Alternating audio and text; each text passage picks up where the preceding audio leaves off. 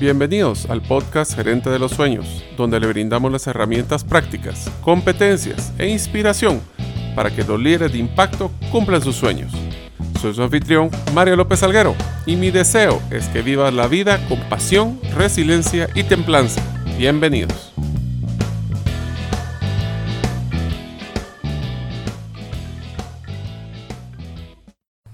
Hola amigos, bienvenidos al episodio número 3 del podcast de Gerente de los Sueños. Mi nombre es Mario López Salguero y aunque me gusta mucho escribir, tengo que revisar como tres veces la gramática y ortografía cada vez que escribo. Deseo agradecerte que nos escuches el día de hoy. Si todavía no eres parte de la comunidad de los sueños, puedes hacerlo suscribiéndose a nuestros correos electrónicos ingresando a la página gerentedelosueños.com o a través de nuestro listado de difusión de WhatsApp enviando el mensaje quiero estar adentro. El mensaje es quiero estar adentro al más 502 para aquellos que nos escuchan fuera de las fronteras de Guatemala y el número de celular 5017-1018. Repito, 5017-1018. Deseo agradecer el patrocinador institucional del podcast, la Asociación de Gerentes de Guatemala, la AGG.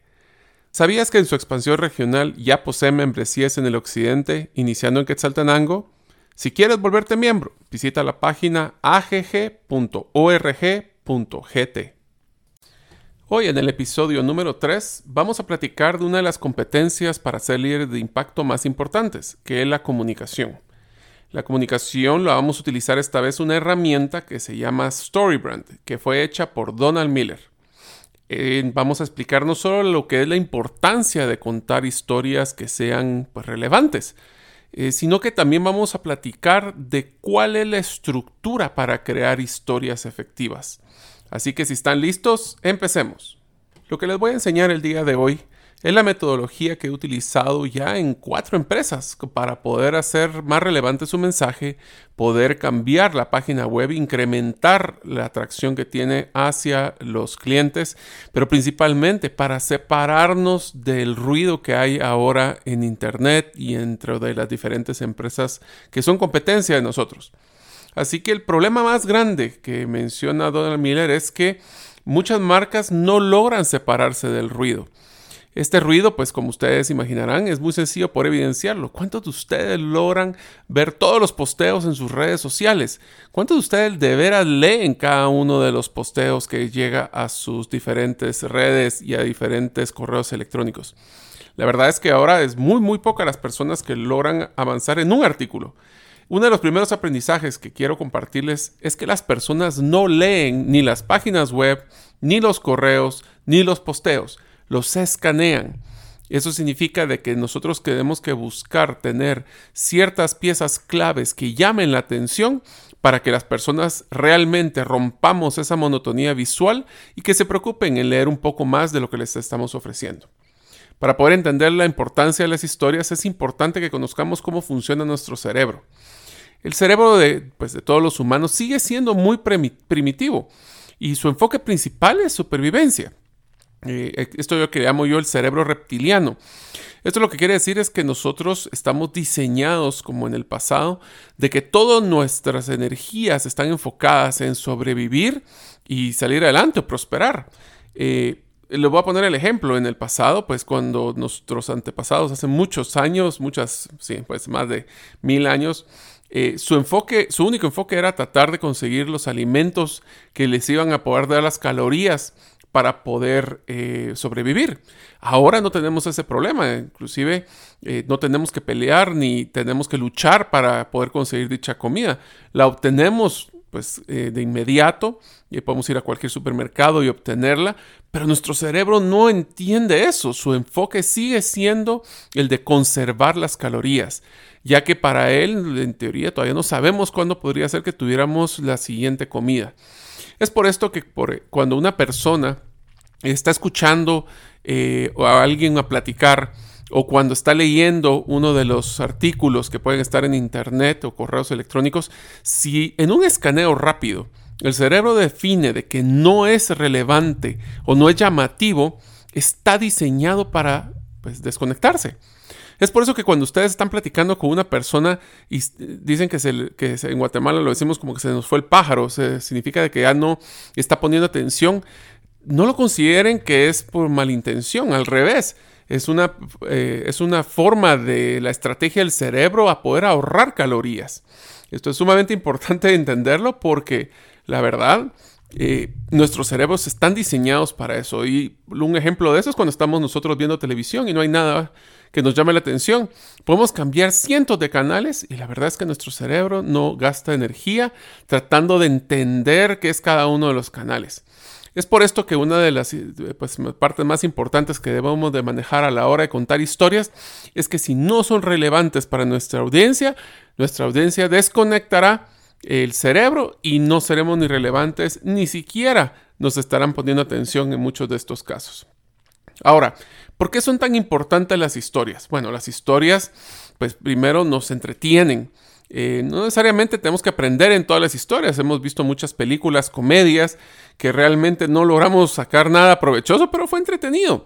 Eh, los podcasts, como el que están escuchando el día de hoy, si lo están escuchando en el tráfico, es una, forma de entretenimiento que puede estar acompañándolos. Me encantaría pensar que yo los estoy acompañando en un momento de tráfico y estrés para que ustedes pudieran pues, estar utilizando su cerebro para que queme calorías en cosas productivas. Otra parte importante de por qué las historias son importantes es que son memorables. Y aquí es muy importante entender el concepto de las emociones. Eh, pues una de las películas que Disney lanzó intensamente es una forma de ejemplificar muy bien las emociones. Pero yo utilizo una expresión que dice las personas eh, no se van a acordar de ti, no se van a acordar de lo que les dijiste, no se van a acordar posiblemente de cómo fue la interacción, pero sí se van a acordar cómo nosotros nos sentimos. Y esto es porque el cerebro, yo lo considero que es una computadora, es una computadora con disco duro finito que decide qué cosas grabar y qué cosas no grabar. Y el, ejemplo de esto es, ok, si yo estoy eh, ahorita pasando una situación, ¿es esto importante? Y el cerebro discrimina si es importante o no a través de una peculiaridad. Y es, define si es importante única y exclusivamente si me generó una emoción tan fuerte que hubo una reacción física al respecto. Puede ser un enojo, puede ser una frustración, puede ser un dolor de cabeza, pero al final es suficientemente importante lo que estoy escuchando, pues dependerá de qué tan emocionante o qué tanta emoción me esté generando. Las historias también fortalecen una construcción de relaciones. Eh, por ejemplo, nos encanta compartir. Y voy a poner dos ejemplos. Bueno, algunos de ustedes, dependiendo de, la fecha que estén escuchando el podcast, pues eh, ha, pasado o finalizado recientemente eh, la serie de Game of Thrones. Bueno, esta serie, si se recuerdan, pues pasaban meses desde que una de las, de, los, de las series terminara y la siguiente serie eh, continuara. Más sin embargo, había una discusión muy fuerte de las teorías, los spoilers, de todas estas cosas que queríamos nosotros, eh, pues, platicar y compartir con las comunidades. No digamos después de los primeros episodios en las, en las siguientes series, eh, queríamos platicar de, tú viste esto, es que estás de acuerdo con este personaje, mira lo que pasó. Entonces las historias nos ayudan a compartir. Recuerden, en el pasado las historias era la forma de poder interactuar socialmente con otras personas. Eh, si quieren hacer un ejemplo de esto, pues bueno, la serie de Luis Miguel fue una de las más concurridas eh, en los últimos años, donde todas las personas querían platicar de qué estaba pasando en esa serie. Eh, y si ustedes no la vieron, pues la pueden ver. Y yo no la entendía qué era el, el, afán de todos, pero me llamó la atención de tanta discusión y pues bueno, la, pues, finalmente caí en sus garras y la paré viendo. También otra parte importante de las historias es que nos hacen recordar emociones que vivimos antes. Esto es cuando vemos historias de amor. Recordamos cuando estuvimos enamorados actualmente o en el pasado y nos, nos ayudan a encajar con el tema de, lo que hemos vivido en nuestras vidas, en nuestro pasado, de nuestras vidas. También les quiero contar, bueno, pues ya que estamos claros de que son importantes las historias, que también hay retos para contar historias. Eh, los retos más importantes que, hemos investigado es, por ejemplo, el síndrome de yo, yo, yo. Esto quiere decir de que es bien rara la persona que le interesa solo escuchar lo que dice la otra persona de cómo es, cómo soy, lo grande que soy, lo excelente que soy. Esto las personas usualmente no, no, sea, no, no interactúan, no quieren quemar calorías para escuchar el ego de otras personas. Esto es un reto muy importante porque al final tiene que ser un balance. Te quiero escuchar, pero tú también quiero pues, que me escuches. Entonces es un balance. Otro de los retos también es utilizar palabras técnicas, complicadas o acrónimos. Voy a utilizar una frase para que se den una idea de esto. Eh, hablemos de la telemática que brinda el ROI para el estudiar en el SAT. Bueno, solo ahí utilicé un montón de términos, si no lo entendieron, no se preocupen. Eh, la palabra telemática, ¿qué es? ¿Qué significa? Pues no es una muy común, pero más sin embargo para tal vez algún científico es muy fácil entenderla. El ROI, el retorno a la inversión, pues esos son los famosos acrónimos. nos encanta utilizar acrónimos eh, que posiblemente las otras personas ni siquiera entienden. Y finalmente el SAT es todavía peor, es un acrónimo y en inglés. Así que eso nos genera una separación. La gente si no lo entiende no quiere quemar calorías, quieren que lo que ustedes les van a comunicar sea fácil, sea directo, sea inmediato. También otro de los retos que tenemos para contar historias es utilizar personajes no relevantes. Entonces, si nosotros no logramos crear un vínculo emocional con ese personaje que nosotros estamos contando, si yo no, yo no tengo que ser el personaje, pero me tengo que identificar por lo que el personaje está pasando. Esto es porque nuestro cerebro, como les menciono, quiere eh, ver si esa historia que estamos contando, si yo me identifico, ¿será que lo puedo aplicar en mi vida? Eso es un tema de supervivencia. Si no va a generar una supervivencia o no va a mejorar una prosperidad en mi vida, simplemente me apago, me desconecto y termino. Así que antes de empezar en la metodología de Storybrand, un par de temas finales. Tenemos que hablar de las emociones. Acuérdense que no se trata de convencer, se trata de conmover. Si quieren que las personas se recuerden, tienen que ser relevantes y utilizar emociones. Un ejemplo de esto es eh, si ustedes de veras quieren eh, hablar con, posiblemente cuando un producto muy técnico, eh, muy especializado, nos encanta hablar con tecnicismos, ¿cuántos de esos realmente son importantes? Un ejemplo que yo utilizo es en mi pasado, yo estuve dentro de una concesionaria de, vehículos y me, me, me parecía muy simpático que los vendedores les encantara, pero les fascinaba hablar de los newton metros de torque o de los eh, centímetros cúbicos o del 0 a 100 kilómetros en tantos segundos. Todos estos términos técnicos no son eh, relevantes para muchas de las personas, más si son personas que están buscando un vehículo para poder mover a su familia. Realmente lo que quiere saber es qué tan cómodo es, qué, cuál es su consumo. Entonces tenemos que pensar más en contar una historia como otro cliente que compró este vehículo, ahora es más feliz, logra llevar a su familia temas emocionales que los vinculen con esta eh, historia.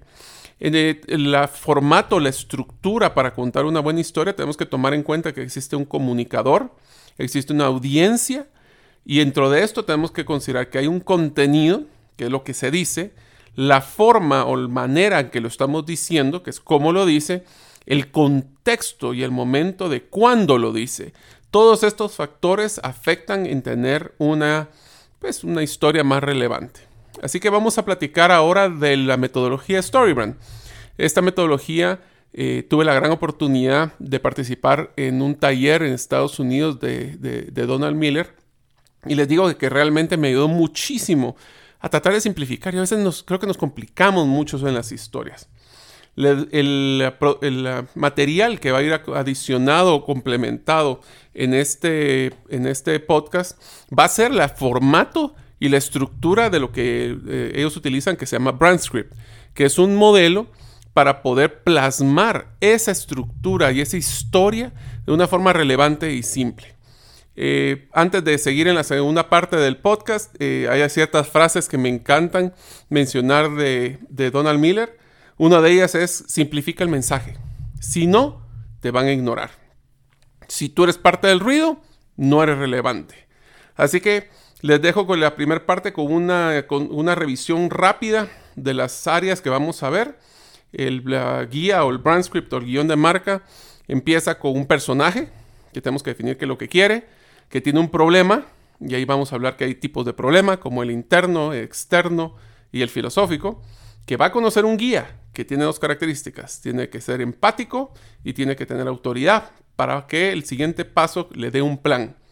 Este plan va a definir qué es no solo el, proceso que se debe de seguir, sino que si seguido a esto le lanza un llamamiento a actuar. una de las personas eh, o de los, de los personajes que no se mueve realmente no es interesante para la audiencia. Ahí podemos tener dos acciones, una directa y una de transformación o de transición específicamente. Y si logramos hacer todo esto, de tener un plan, un lanzamiento para poder actuar, queremos que pues, las personas entiendan que puede ser que la historia termine en un triunfo o por lo menos quisieran evitar el fracaso. Finalmente nosotros hablamos de que un personaje eh, va a tener una transformación desde un punto A a punto B. Y en ese proceso es lo que vamos a discutir en la segunda parte del, eh, episodio. Así que listos, eh, próximo, pues empecemos. ¿Sabías que ahora en la página de gerentedelosueños.com hay una sección de artículos y publicaciones donde podrás encontrar herramientas gerenciales, casos empresariales, artículos y hasta videos? Por ejemplo, uno de los primeros que vas a encontrar es un caso de negociación de mejoras donde podrás practicar con tu equipo cómo poder negociar en diferentes variables, ya que este es un caso donde hay que negociar precios, volúmenes, presentaciones y está el factor de comprador y vendedor. Agarras dos equipos, los separas, cada uno le das una de las hojas y haces una dinámica para aprender a negociar cuando no solo existe una variable. Entra a gerente de los sueños.com, artículos o publicaciones que son herramientas gerenciales prácticas para alcanzar tus sueños. Recuerdo que si quieres eh, poder bajar el guion de marca o brand script, que es el documento que utilizaremos para poder eh, diagramar la metodología de StoryBrand, lo puedes hacer en la página gerentedelosueños.com. Bueno, la primera parte de la, del brand script o de la guía que vamos a utilizar para crear historias relevantes es el personaje. Ahora, el personaje antes de, poder platicar per se de quién es el personaje, uno de los puntos más importantes es que toda historia lo que nos interesa es escuchar la transformación de quién es el personaje, quién es el héroe de la, de la historia.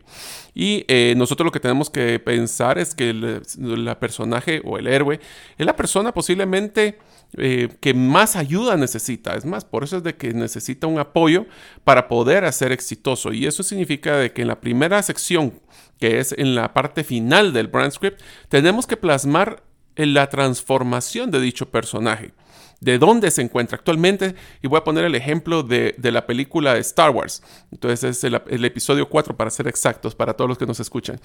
Eh, el personaje que es Luke Skywalker era un personaje que era débil. Estaba al inicio de la película pues siendo un granjero que era como tenía muchas dudas, no sabía si iba a ser, eh, iba a poder eh, ser un Jedi o iba a poder usar la fuerza. Eh, y que se transforma a través de la historia en ser un Jedi Master que pues este, utiliza la fuerza para destruir la, estrella de la muerte y ganarle a los malos. O sea, tenemos un personaje que posiblemente tiene muchas dudas, se cuestiona, tiene problemas y lo que queremos es que a través de esta historia logremos llegar a un personaje que es fuerte, de que logra salir adelante. Entonces, lo primero que vamos a llenar en el brand script o lo que deberíamos de utilizar en la guía es la transformación del personaje. De dónde se encuentra nuestro cliente en este caso. Eh, el, punto más importante del personaje, el personaje es nuestro cliente. Nosotros no somos el de, esta historia. Si nosotros somos el de esta historia, difícilmente las personas van a querer escucharla. ¿Por qué? Porque es un tema de egocentrismo. Lo que queremos es contar una historia donde ponemos al cliente como el héroe y el personaje de esta historia. Entonces es el cliente que queremos nosotros ayudar. ¿Dónde se encuentra actualmente? Es una persona que está frustrada porque no tiene herramientas, porque no tiene una solución para ese problema. Y después de esa transformación, una vez que interactúe con nosotros, ¿Cómo queremos que sea ese cliente? Queremos que sea una persona contenta y más productiva, que baje sus costos, ¿Qué es lo que queremos que transforme el personaje de un lado al otro? Una vez que tengamos ese pedazo, vamos a regresar al personaje. ¿Qué es lo que quiere este personaje? Entonces el personaje lo que quería, siguiendo la analogía de, Star Wars, lo que quería era primero saber quién eran sus padres, eh, Luke Skywalker, que era, quería eh, conocer la fuerza, quería pues demostrar que sí era ah, una persona eh, pues ágil y una persona que tiene el poder para poder controlar la fuerza. Los personajes de nuestras historias tienen dos únicas eh, temas que son los que ellos les gustaría escucharte. Si se recuerdan en la parte 1 hablamos de la, del sobrevivir y prosperar. Entonces, la primera pregunta que nos gustaría entender es cuáles son esos factores de supervivencia de nuestros, eh, de nuestros personajes. Aquí les, les, voy a dar un listado de varios que pueden ustedes considerar. Entonces, ¿qué es lo que quiere nuestro, nuestro personaje? Posiblemente sobrevivir. ¿Y cómo logran sobrevivir? Es utilizando las siguientes categorías. Por ejemplo, quieren preservar recursos financieros o quieren preservar recursos eh, eh, pues no solo económicos. Puede tener más tiempo para poder ser más productivo. Puede crear redes sociales o ser parte de una comunidad puede adquirir estatus, también el estatus. ¿Por qué el estatus es tan importante? Porque si nosotros tenemos un nivel de diferente, o un grupo, una comunidad, eh, y utilizando nuestro, nuestro cerebro reptiliano, si de repente vienen unos bárbaros y van a atacar la ciudad, pues yo quiero tener una comunidad que me apoye para poder eh, atacar de regreso y no matar a todo mi ganado. O sea, esa es el, todavía la mentalidad eh, del, de la neandertal que todavía estamos pensando, aunque no lo creen, nuestros cerebros piensan así. También podemos acumular recursos. Esto es un tema de como en el pasado, pues eh, juntábamos a toda nuestra tribu para poder cazar un mamut y, o un elefante y eso pues logramos acumular carne para sobrevivir por las próximas semanas. También puede ser un deseo innato a ser generoso, una satisfacción de un salario emocional o el deseo, el deseo de pues, significado de que lo que yo estoy haciendo vale la pena. Cualquiera de estos podría ser una de las opciones que ustedes eh, ven eh, que puede ser lo que necesidad que está buscando, prosperar o sobrevivir. Esas son las dos partes claves que podríamos empezar con el personaje. Bueno, este personaje, ¿qué es lo que tiene? Bueno, va a tener un problema. El problema es que eh, existen tres tipos de problemas que pueden tener nuestros, nuestros personajes. Existe el problema interno, el problema externo o el problema filosófico. Y si quieren ponerlo hasta después coqueto o, interesante, es que puede haber un cuarto que sea el puro villano. Eh, mi recomendación es que el villano lo vean como un concepto, no tanto como una persona, ¿verdad? Porque si no, tu historia va a ser un poquito, eh, pues, eh, difícil de manejar. Entonces, las empresas o nuestros, o nuestros personajes, el problema más grande es que las empresas tienden a vender soluciones a los problemas externos. Pero ¿saben qué? Nuestros clientes compran más para solucionar sus problemas internos. Entonces, ¿qué es la diferencia entre un externo y un interno? El externo es lo que las personas o el personaje está buscando, es lo que está, eh, la parte externa, lo que los problemas que podemos ver, que podemos evidenciar. El problema interno es el cómo se siente esta persona. Eh, voy a hacer un par de ejemplos. Y el filosófico es por qué es que estas cosas están sucediendo y no deberían de suceder. Voy a poner un ejemplo. Una persona está buscando eh, tener unas herramientas para poder ser más productivo. Entonces ese es el externo. El interno es, se siente muy frustrado o estresado o preocupado y eh, el, filosofal, el, filosófico es, esas herramientas todas las personas deberían de poder accesarlas. Entonces, si se dan cuenta, existe un modelo donde tienen tres diferentes dimensiones los problemas. El malo podría ser un, una, podría ser un ejemplo, una pérdida de tiempo. O sea, las personas no deberían estar perdiendo el tiempo o las distractores son ese ejemplo que están robando tiempo que no debería estar sucediendo. Entonces, el problema, como le menciono, puede ser interno, que es eh, cómo yo me siento, externo, que es el que se evidencia por fuera, y filosófico es por qué esto no es correcto. Una vez que evidenciamos este problema, eh, pues necesitamos una guía. Adivinen quién es la guía. La guía son ustedes. La guía son las personas que están narrando esta historia. Eh, son los clientes buscan no buscan otro héroe, porque si no es de héroe a héroe la historia, entonces no se sabe quién es el que tiene ese, ese apoyo, quién quiere necesita el problema. Entonces los clientes no buscan otro héroe, buscan una guía. La guía debe tener dos características principales, empatía y autoridad. Y va en ese orden, ¿eh? Empatía primero. Yo creo que dar un vínculo donde les podemos mencionar, yo sé lo que ustedes están pasando porque ya pasé por esto. O nosotros conocemos estos problemas porque nuestros clientes han pasado por esto. Eh, o sea, lo que la gente quiere es identificarse con el problema eh, y que vean que alguien también ha sufrido por lo que ha sufrido ustedes. Después entramos con el concepto de autoridad. En autoridad pueden colocar ahí sí el tema de por qué es que ustedes tienen el derecho moral para poder recomendar una solución. Ahí podemos hablar de años de experiencia, pueden hablar de sus clientes, pero traten siempre de colocar temas que son claves y que se identifican sus personajes. No estén colocando, por ejemplo, datos como... Eh, nosotros tenemos la cantidad más grande de proyectos si para esos proyectos tal vez no son relevantes para su audiencia. Entonces, tengamos mucho cuidado de que la autoridad solo sirve para poder dar la credibilidad a ustedes ante el personaje de que el plan que van a dar es bueno. Recuerden, el error número uno que nosotros tenemos, especialmente en nuestras páginas web, es que creer que nosotros somos el héroe de la historia. ¿Qué significa esto? Poniendo el concepto de autoridad en la parte principal de su página. Ustedes estamos hablando de que las páginas, y igual que los mensajes, ya la gente no lo lee. No, no nos confundamos. Los correos, las páginas, los posteos, la mayoría de las personas no las lee.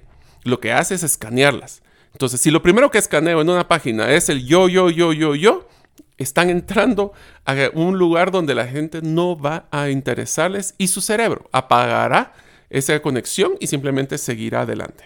Entonces, teníamos una guía, tenemos un problema y ahora le va a dar un plan. El clientes confían en un guía que tenga un plan, porque si no, no es una guía. O sea, si solo tengo un problema. Acuérdense que la historia, lo que queremos nosotros es que las personas digan, ok, tengo un problema, necesito a alguien, a esa guía. Entonces, ¿cómo nosotros podemos eh, posicionarnos en la mente del cliente de que cuando tenga un problema, yo soy la persona que va a ayudarlo? Y eso se da a través de un plan. El plan tiene que ser simple, tiene que ser una, usualmente lo recomiendan como tres etapas. Eh, haga esto y obtendrá la solución, e inscríbase, haga una cita, depende de lo que ustedes quieran. Eh, el plan tiene que tener dos tipos de, resoluciones, si quieren verlo así. Eh, el primero es que necesitamos que sea un proceso, o sea, literalmente, eh, y aquí pongamos muy sencilla, es etapa 1, etapa 2, etapa 3, y el otro es que se puede llegar a un acuerdo entre las diferentes partes para poder eh, proceder. También después de esto, pues un plan no sirve absolutamente de nada si no tenemos un llamamiento a actuar. El llamamiento a actuar es uno de los errores que hemos visto más común, en, especialmente en páginas web. ¿Qué es lo que queremos con una página web? ¿Informar o vender? Porque si ustedes no están vendiendo con su página web, no es para qué la tienen. La venta no tiene que ser directa, porque el, llamamiento a actuar puede tener un llamamiento directo, que es, por ejemplo, compre aquí, un botón que compre aquí. Eh, la recomendación que, que hacen en la metodología es que tiene que colocarse por lo menos un llamado de acción directo cada sección de su página web. ¿Esto qué quiere decir? Es que si estamos en la, la parte principal donde decimos cuál es el problema, pongan ahí compre aquí o hagan una cita. No tiene que ser directamente un compre aquí si es que necesita asesoramiento, por ejemplo. Pero sí tiene que aparecer en todos lados. El error número uno que me mencionan en las páginas web es que el no tener este botón es como que ustedes tuvieran un restaurante y la caja registradora la tienen en el baño. ¿Cómo la gente puede hacérsele fácil comprar? No todas las personas están listas para comprar. Entonces se hace un llamado transaccional. Para un llamado transaccional tiene dos funciones. Uno, de que si alguien no está listo, que nos dé la información para darle seguimiento. Y estos son las, eh, el ejemplo es cuando ustedes entran a una página y les dice, eh, esta es nuestra información, pero mientras tú te decides, si nos das toda tu información, te regalamos un PDF de las 10 eh, reglas más importantes para ser exitoso o lo que tenga que ver que sea relacionado a su negocio. Muy importante. No pongan otro documento que no tenga nada que ver porque entonces no los posiciona ustedes como la guía. En ese momento ustedes van a capturar una base de datos y le pueden dar seguimiento posterior. Eh, una vez que tenemos el plan y lo hemos llamado, existen dos opciones o que culmine en un éxito o que ayude a evitar un fracaso. Todos los humanos tratamos de evitar finales trágicos. Y más importante es que cuando ustedes pongan el, culminar el éxito, por ejemplo, también tiene que estar muy evidente el hecho de que si ustedes no compran o no están siendo parte de la, de la, de la historia, ¿qué pierden? ¿Cuál es el costo de no hacer negocios conmigo?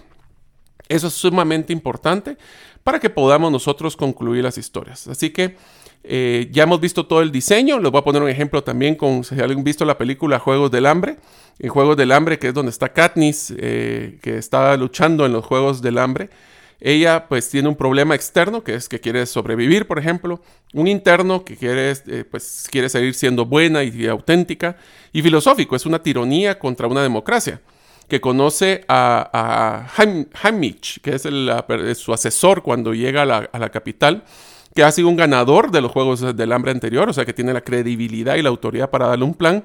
El plan es que se debe de ganar al público, como es su vestido que tiene llamas, eh, también cuando le dispara el, arco hacia la manzana para ganar a los patrocinadores, compite.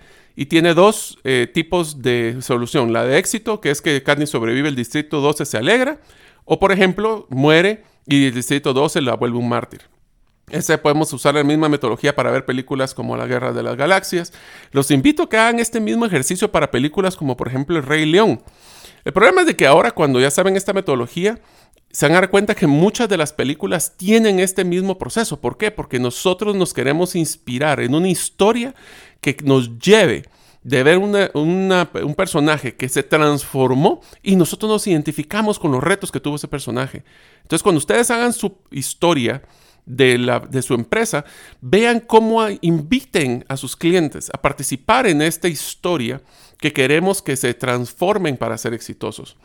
Preguntas cruciales que deberían hacerse cuando vean películas, por ejemplo, es ¿qué quiere el héroe? ¿Qué es lo que quiere la heroína? ¿Cuál es su problema? ¿De qué, qué hay quienes impiden que el héroe o la heroína logre lo que quiere? Y finalmente, ¿cómo sería la vida del héroe o la heroína si lo logra o no lo logra? Así podemos ver el éxito. Eh, termino entonces con una parte que es clave, que se llama el test del gruñido. En la metodología de Storybrand mencionan de que una persona que interactúe con ustedes, si tiene bien claro ustedes su mensaje, ser claro y evitar el ruido, debería de saber en los primeros 15 segundos, no más que eso, qué es lo que ofreces, cómo vas a mejorar mi vida y qué tengo que hacer para comprarlo. Eso puede ser en tu página, puede ser en tu correo electrónico, puede ser en todo lo que ustedes hagan. Así que los invito a que ustedes mejoren sus eh, mensajes para poder eh, pues realmente incrementar sus ventas, ser más relevante para sus audiencias. Eh, pueden ser una historia que invite. Y con eso ustedes sean parte del cambio de no ser parte del ruido y ser exitosos en su futuro. Así que con eso concluimos el episodio de hoy. Si quieren bajar eh, la guía del Brand Script, lo pueden entrar a la página gerentedelosueños.com. Les recuerdo de que si quieren ser parte de la comunidad de los sueños, nos pueden escribir en inscribirse en eh, nuestra red de distribución de correos electrónicos en gerentedelosueños.com o escribirnos al WhatsApp más 502, repito, 502 para los que están fuera de Guatemala, 5017 1018. Espero que haya sido para ustedes un gran gusto, así como para mí presentarles esta metodología. Ha cambiado mi vida porque realmente con esto he hecho mucho más simple mi mensaje. Lo he probado ya con cuatro empresas y los resultados son sobresalientes. Así que traten de usar la herramienta y los veo en el episodio pues número 4 que saldrá próximamente. Muchas gracias. Gracias por escuchar el episodio de hoy de Gerente de los Sueños. Recuerda, que para lograr cumplir tus sueños solo debes de ponerle fecha y tomar acción. Las notas y material complementario de cada episodio puedes encontrarlo en la página gerentedelosueños.com. La música que han escuchado es Feeling Good de Kevin MacLeod y pueden encontrarla en incompetech.com. Hasta la próxima y que sigamos haciendo nuestros sueños una realidad.